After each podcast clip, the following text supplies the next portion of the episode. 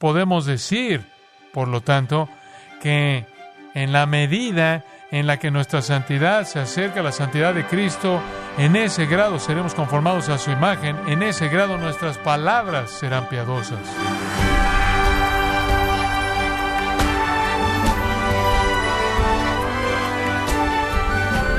Gracias por encontrarse aquí en sintonía en esta edición de Gracia a vosotros con el pastor John MacArthur. La inteligencia emocional es la habilidad de una persona de entender, usar y administrar sus emociones en formas que ayuden a comunicarse efectivamente y así evitar conflictos. Pero ¿cómo se relaciona este concepto con la virtud de dominar la lengua? Bueno, el día de hoy, el pastor John MacArthur en la voz del pastor Luis Contreras nos muestra que la palabra de Dios aboga incluso ordena controlar lo que decimos. Estamos en la serie Domando la lengua, en gracia a vosotros. Ahora, en este tercer capítulo, Santiago presenta la cuestión de la lengua como otra prueba de fe viva. Porque la fe verdadera será demostrada por las palabras, y así será también con la fe falsa. Nada delata más al corazón que la lengua.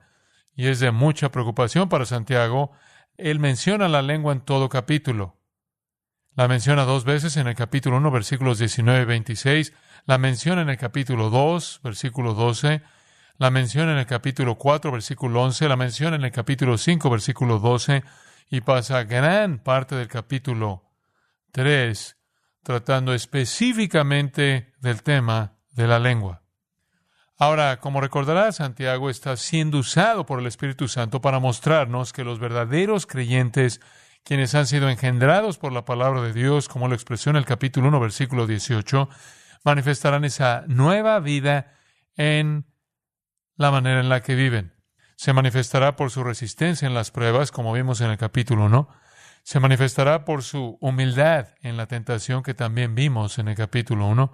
Se manifestará por su obediencia a la escritura que también vimos en el capítulo 1, por su preocupación amorosa por los necesitados, imparcialidad que vimos en el capítulo 2, se mostrará por su vida como modelo de buenas obras que vimos en el capítulo 2, versículos 14 al 26, y ahora, dice él, la vida nueva, la transformación, la salvación se mostrará en la forma en que la gente habla, su lengua, sus palabras, demostrarán su corazón.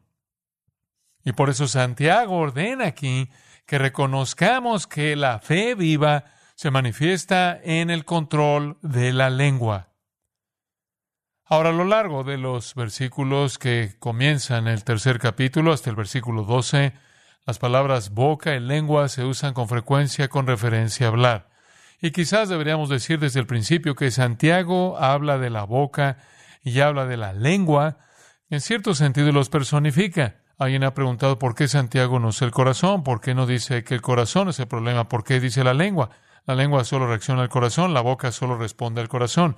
Pero en el pensamiento hebreo, la distinción entre el hombre y el miembro culpable no se distingue tan claramente. El hebreo, francamente, se enfoca muy a menudo en el miembro culpable más que en el problema del corazón. Por ejemplo, leemos sobre pies presurosos para derramar sangre, como si los pies fueran los culpables de un asesinato. Leemos sobre ojos de adulterio, como si los ojos fueran culpables, cuando sabemos, por supuesto, que es la persona interior. Pero en el deseo hebreo de expresión concreta y expresión práctica, con frecuencia hablaban del miembro mismo del cuerpo como si fuera el culpable. Y así cuando Santiago habla de la boca y la lengua, no es que de hecho él culpa a la boca y a la lengua como si operaran independientemente de cualquier otro impulso, es simplemente que son el órgano mediante el cual el corazón se expresa a sí mismo. Y así Santiago, en cierto sentido, personifica la lengua como el símbolo viviente de lo que hay en el corazón. Los rabinos, puede ver esto en el Salmo 64 y el versículo 3, Solían decir que la lengua era una flecha. Y la razón por la que dijeron que la lengua era una flecha en lugar de que la lengua era un cuchillo fue porque una flecha mata a distancia. Y la letalidad de la lengua es que podía matar sin siquiera estar cerca de la víctima. La lengua es una flecha mortal. En ningún lugar es más visible la unión de la fe y las obras que en sus palabras y en mis palabras. ¡Qué pensamiento! De hecho, alguien dijo, todos llevamos un arma oculta. Todo lo que tenemos que hacer es abrir la boca y no está oculta.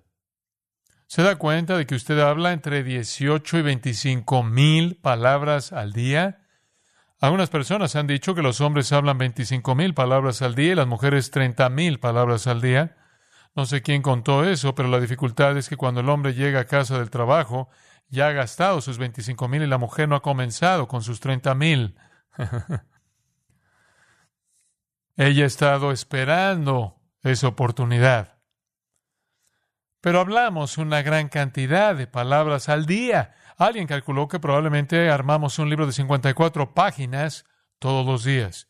Y en un año probablemente produciríamos alrededor de 66 libros de 800 páginas. Esto puede sorprenderle. Si usted es una persona normal, pasará una quinta parte de su vida hablando. Es algo interesante. Probablemente recuerde cuando era niño. Yo sí, siempre que iba al médico, mis padres me llevaban al médico. Lo primero que decía el médico era, déjame ver tu lengua. Y Santiago está diciendo lo mismo, déjame ver tu lengua. La enfermera pone un termómetro debajo de su lengua y le indica su temperatura física. Santiago dice que su lengua misma tomará su temperatura espiritual.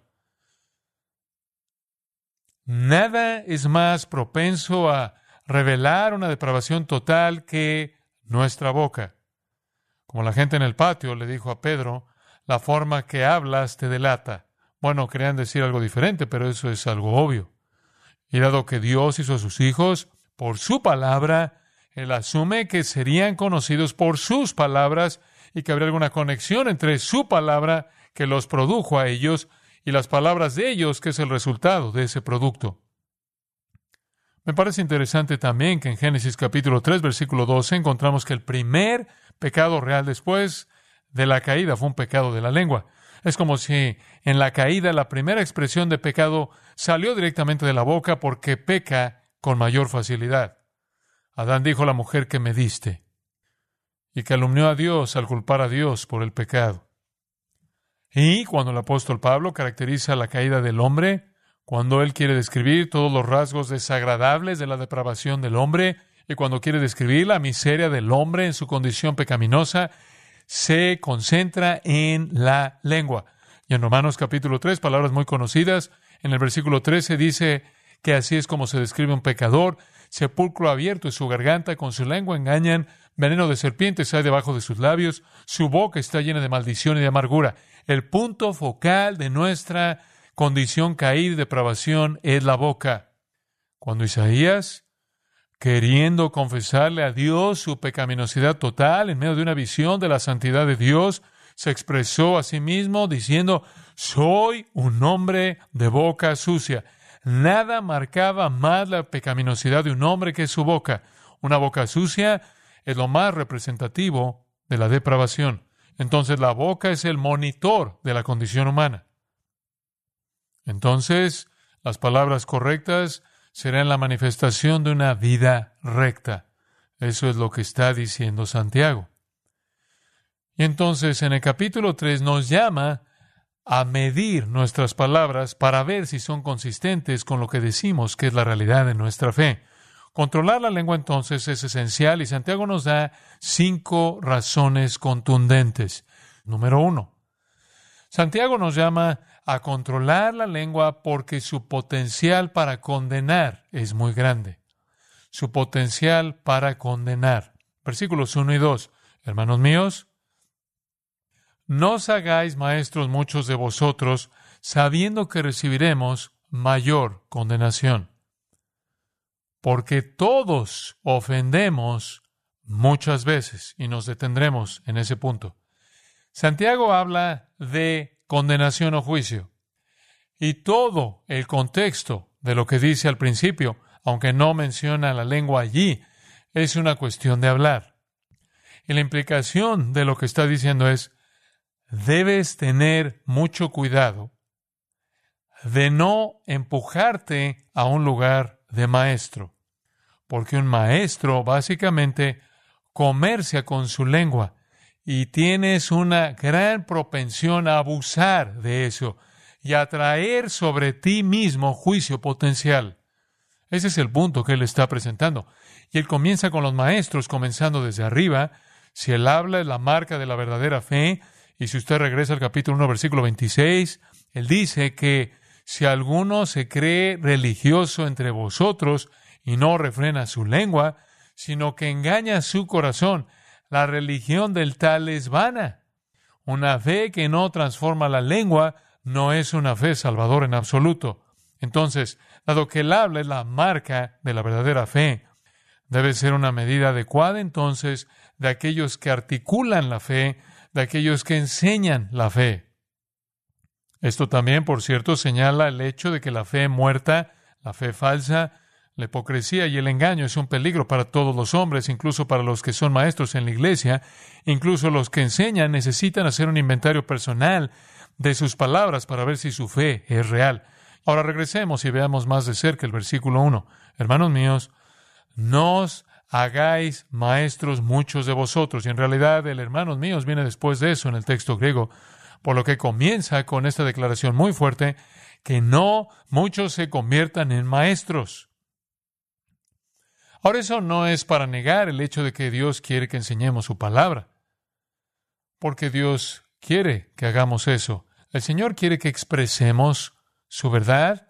En, atrás en Números, capítulo 11, versículos 26 al 29, tenemos un relato, Moisés hablando, y Moisés dice en el versículo 29, ojalá todo el pueblo de Jehová fuese profeta y que Jehová pusiera su espíritu sobre ellos.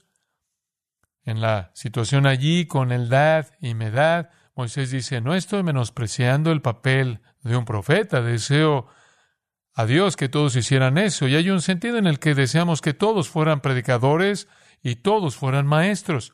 Y ciertamente en Mateo 28 todos somos llamados a ir al mundo y a ser discípulos, enseñándole a la gente que guarde todo lo que Cristo ha mandado. Esto no está negando eso. hay algunos que se ven obligados a predicar. Pablo dice en 1 Corintios 9, ay de mí si no predico. Y en 1 Timoteo 3, si alguno anhela obispado, que implica principalmente enseñar, buena obra desea. Esto no es para hacer un lado eso contradecirlo, pero es para decir que no nos embarcamos en un ministerio de enseñanza, sino un sentido de la seriedad involucrada. Y no hay duda de que en la asamblea a la que escribe Santiago hubieron algunos errores al considerar esta gran seriedad, y la gente aspiraba y ascendía al papel de maestro, simplemente sin considerar las implicaciones de esto. Y entonces él dice, hermanos míos, y por eso habla de aquellos que nombran el nombre de Cristo dentro de la iglesia, Quiero evitar que se apresuren de una manera tonta a desempeñar el papel de enseñar. ¿Por qué? Debido al gran potencial de pecar con su lengua. Y cuando usted peca con su lengua en privado, eso es una cosa, pero cuando peca con su lengua en público, eso es otra cosa. Y el potencial de condenación es mucho mayor para el que se encuentra en un nivel amplio de proclamación verbal. Ahora, ¿qué quiere decir con hagáis maestros? ¿De qué tipo de maestro está hablando? Empecé a pensar en eso y me pregunté exactamente qué tenía él en mente. La palabra es didascaloi, es la palabra que se puede traducir como maestro en los evangelios. Entonces podríamos concluir que aquí se refiere a un maestro reconocido, que le está diciendo no se apresure a estar en el lugar de enseñanza, no se apresure a estar en la función de predicación, no se apresure a entrar en algún ministerio oficial en el que se convierta en proclamador y maestro de la palabra de Dios. Y entre los judíos, y recuerden que Santiago le escribe a aquellos con herencia judía y antecedentes judíos, entre los judíos había maestros oficiales, había rabinos oficiales, hombres como Nicodemo, quien fue reconocido como maestro en Israel. Habían hombres que en esa posición amaban su título, amaban su honor, amaban su reconocimiento, amaban su poder, amaban su prestigio. Entonces era sumamente fácil para un rabino convertirse en una especie de persona quien Jesús describió como un tirano espiritual, un ornamento ostentoso de piedad, un amante del lugar más alto en cualquier función, una persona que se gloriaba en el respeto casi servil que otros le daban en público, y fue esa clase de actitud la que Jesús condenó tan enérgicamente y deliberadamente en Mateo 23, versículos 4 al 7. Ese honor egoísta que provenía de motivos malintencionados será ajeno a cualquier verdadero seguidor de Jesucristo y, sin embargo, ciertamente hubieron personas en la congregación a la que escribe Santiago que buscaron ese lugar de maestro porque estaban enamorados de toda el aura de estar en esa posición. Y también podrá concluir que en la época de la primera iglesia también habían maestros llamados oficialmente. Habían apóstoles, profetas, pastores, evangelistas y también maestros. La expresión se menciona de manera muy clara en 1 Corintios 12, 28, y usted puede decidir si es pastor maestro en Efesios 4, 11 o pastores y maestros, pero habían aquellos que eran pastores, evangelistas, maestros, apóstoles y profetas, y ellos eran los maestros oficialmente reconocidos en la iglesia. Pero más allá de eso, también hubieron algunas oportunidades no oficiales para enseñar. Por ejemplo, era posible en una sinagoga judía que los maestros no oficiales se pusieran de pie y hablaran. Cualquiera, por ejemplo, que fuera respetado, que fuera reverenciado, que tuviera algún tipo de credencial y alguna razón para ser escuchado, podía ascender a enseñar en una sinagoga, aunque no hubiera sido educado adecuadamente o no hubiera sido educado adecuadamente por esa sinagoga o por cualquier instrumento reconocido de esa sinagoga. Una ilustración clásica de eso será nuestro Señor Jesucristo, quien se levantó en la sinagoga de Nazaret, se puso de pie para leer las Escrituras y luego se sentó a hablar. Fue un orador invitado, por así decirlo. En Hechos 13, cuando Pablo y Bernabé son enviados desde la iglesia en Antioquía, los versículos 5 y 15 los hacen llegar a una situación en la que se les da la oportunidad de levantarse en una sinagoga y enseñar. Y entonces subieron maestros oficiales y luego hubieron oportunidades no oficiales para enseñar también. Creo que eso es cierto en la iglesia del primer siglo. Si usted ve 1 Corintios 14, encontrará comenzando, creo que alrededor del versículo 26, Pablo habla del hecho de que en esa iglesia en Corinto muchas personas estaban hablando. Él dice, cuando reunís, cada uno de vosotros tiene salmo, tiene doctrina, tiene lengua, tiene revelación, tiene interpretación, hágase todo para edificación y luego él regula eso diciendo cómo se debe hacer y cómo no se debe hacer. Pero en la iglesia del primer siglo aparentemente había algún formato en el que la gente podía levantarse y dar una enseñanza, una doctrina o lo que fuera. Así que no creo que queramos limitar a Santiago. Volvamos al versículo y veamos lo que dice. Básicamente él dice un principio simple, que no muchos se conviertan en maestros. Y no creo que podamos ver en eso más de lo que hay ahí. Sea muy cauteloso cuando se embarque en el papel de maestro en cualquier nivel, ya sea oficial o no oficial, debido al potencial tremendo de condenación que su lengua provocará. Para volver al capítulo 1, versículo 19, por esto, mis amados hermanos, todo hombre sea pronto para oír, tardo para hablar. Y esto en un contexto de explicar la palabra de Dios. Pronto para escuchar la palabra de Dios y tardo para hablarla. Pero a pesar de esto, hubieron y hay muchos que quieren aferrarse a la prominencia, que están impresionados con la autoridad y el honor y que piensan absolutamente poco o nada en la responsabilidad y la rendición de cuentas de tal acción. Pablo, al instruir a Timoteo, se refiere a tales hombres en el capítulo 1 de 1 Timoteo. Él dice, hay algunos que se han desviado de la verdad a vana palabrería, versículo 7, queriendo ser doctores de la ley sin entender ni lo que hablan ni lo que afirman. Fue en la iglesia de Éfeso, sin duda, entre los santos reunidos a quienes Santiago escribe, que habían algunos que aspiraban al papel de enseñar y que no tenían la menor idea de las implicaciones posibles de enseñar errores. Es una verdad aterradora. Debe darse a todo aquel que aspire a ese puesto. Santiago no está restringiendo a los genuinamente dotados, no está restringiendo a los genuinamente calificados, no está restringiendo a los genuinamente llamados, no está reprimiendo a los sinceros y conocedores, pero Él está diciendo, esfuércense mucho por determinar la seriedad del papel de la enseñanza antes de que, como se dice el dicho, antes de que usted se le vaya la lengua. No solo tiene en mente a los falsos maestros, sino también a maestros ignorantes, no calificados, no preparados y mal instruidos. Moisés le dijo a Aarón, esto es lo que habló el Señor. Levítico 10.3, y se lo diré.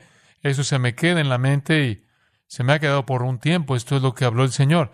Hay una cosa que he puesto una carga continua en mi propio corazón ante el Señor en oración cada vez que hablo y es, Señor, por favor, déjame decir lo que tú quisiste decir. Y ningún maestro debería decir menos que eso. Nunca.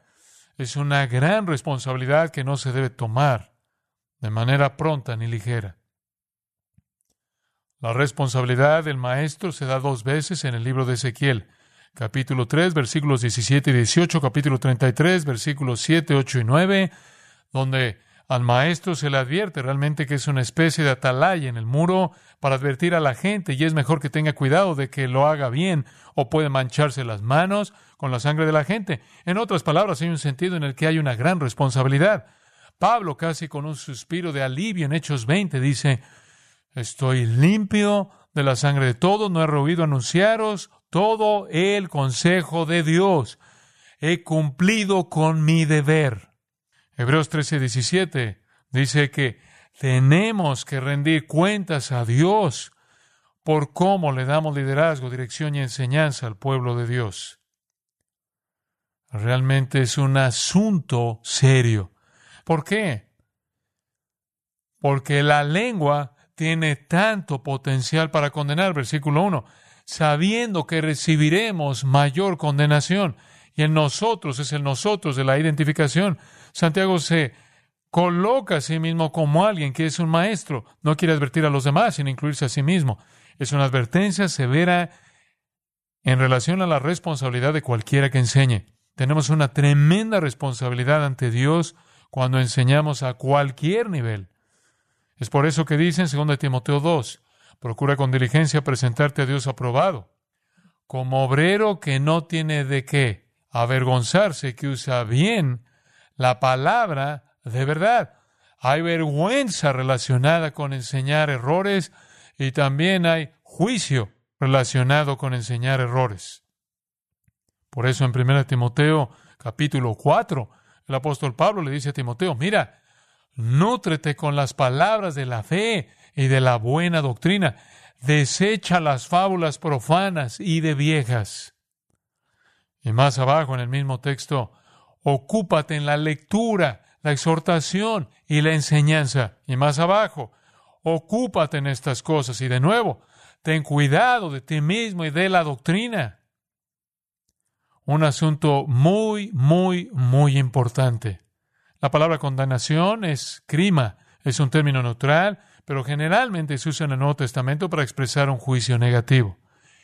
El tiempo futuro aquí probablemente ve el juicio en el futuro cuando estaremos ante el Señor.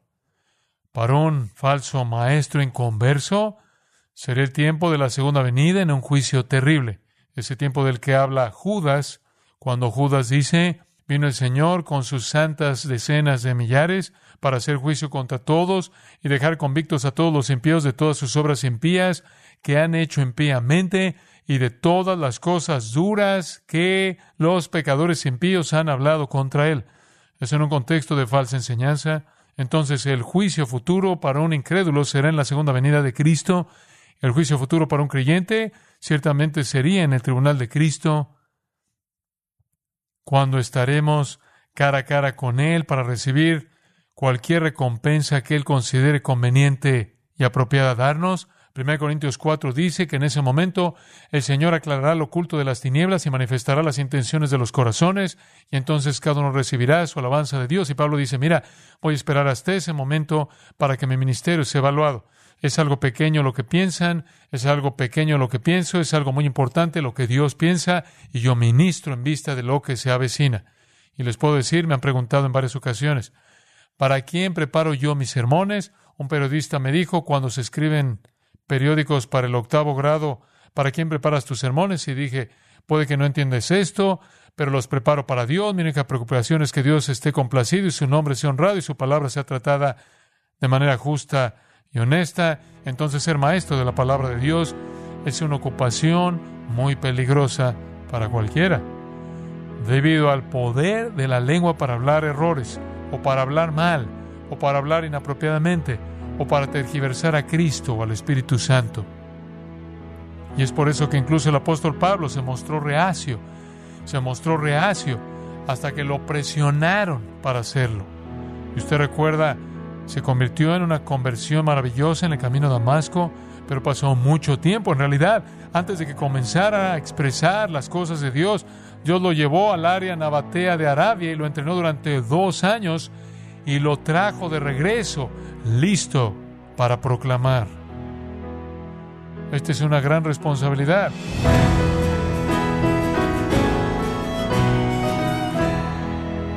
John MacArthur nos recordó la sobria advertencia bíblica para un maestro de la palabra de Dios, cuya ocupación puede ser peligrosa debido al poder de sus palabras y el riesgo de decir algo inapropiado o tergiversar la verdad de Cristo.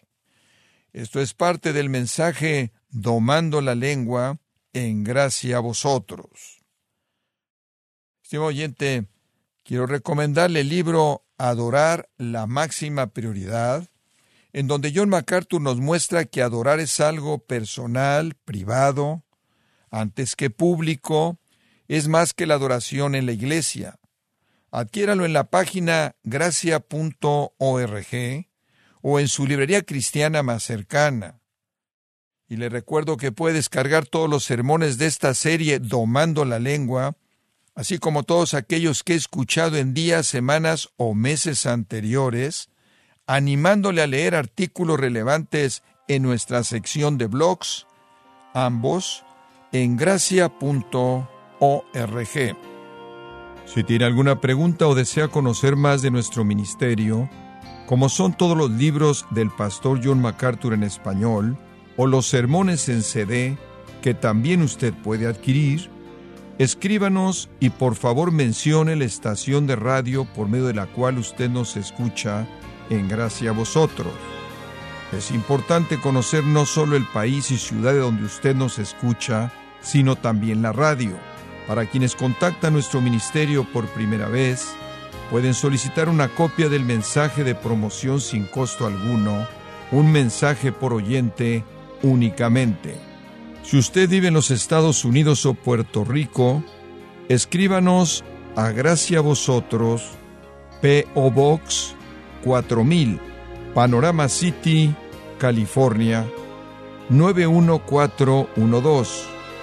O puede escribirnos a través del siguiente correo electrónico radio arroba Y queremos agradecerle desde el fondo de nuestro corazón su tiempo y sintonía. Y en nombre de John MacArthur y del personal de este organismo, invitarle para que nos acompañe en la próxima edición y así juntos continuar desatando la verdad de Dios un versículo a la vez, en gracia a vosotros.